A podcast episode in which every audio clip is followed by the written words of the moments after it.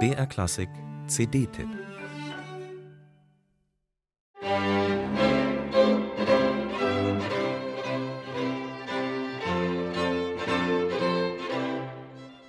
Ein Marsch mit ein paar falschen Tönen. Dem jungen Paul Hindemith sitzt der Schalk im Nacken, als er in nur zwei Tagen 1923 seine parodistische Quartettsuite Minimax Repertorium für Militärmusik hinfetzt. Das Schumann-Quartett spielt das Beton zackig und burschikos. Im Charakterstück Die beiden lustigen Mistfinken schaffen es die Geiger mit abenteuerlichen Flaschlettgriffen sogar, wie Piccoloflöten aus dem letzten Loch zu pfeifen, Mistfinken eben.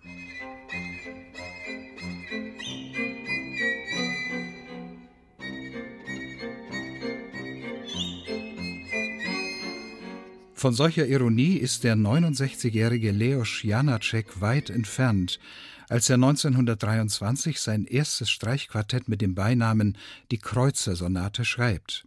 Da geht es todernst zu, wie in der zugrunde liegenden Novelle von Leo Tolstoi, einer Eifersuchtstragödie. Den nervös flackernden, herben Grundton Janaceks, seine hochgepeitschten Emotionen, trifft das Schumann-Quartett aufwühlend.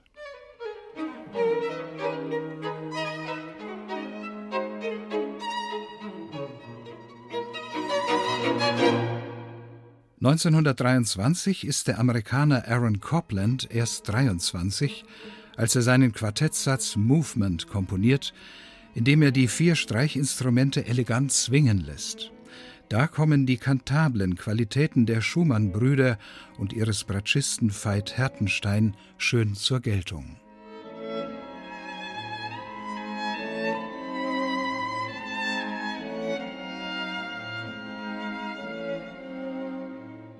Das anspruchsvollste Werk des Albums, das Streichquartett Opus 3 von Alban Berg, fällt etwas aus der Reihe, weil es schon 1910 komponiert wurde.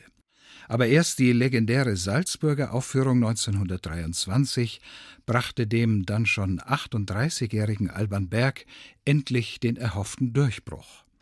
Dieses Meisterstück ist ein Paradebeispiel für Bergs unnachahmliche Kunst, die Spätromantik in Richtung Atonalität weiterzudenken und doch hochexpressiv klingen zu lassen.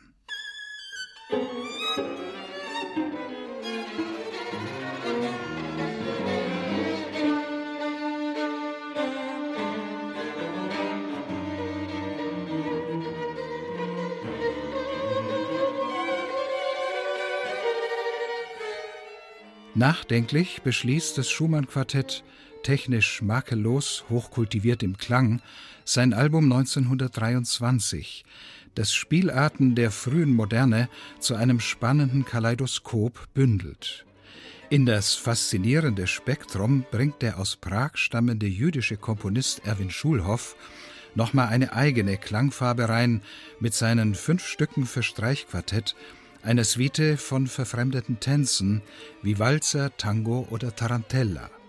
1942 stirbt Schulhoff, von den Nazis deportiert und in der bayerischen Festung Wülzburg interniert an Tuberkulose. Hinterlassen hat er uns furiose Musik vom Schumann-Quartett packend gespielt.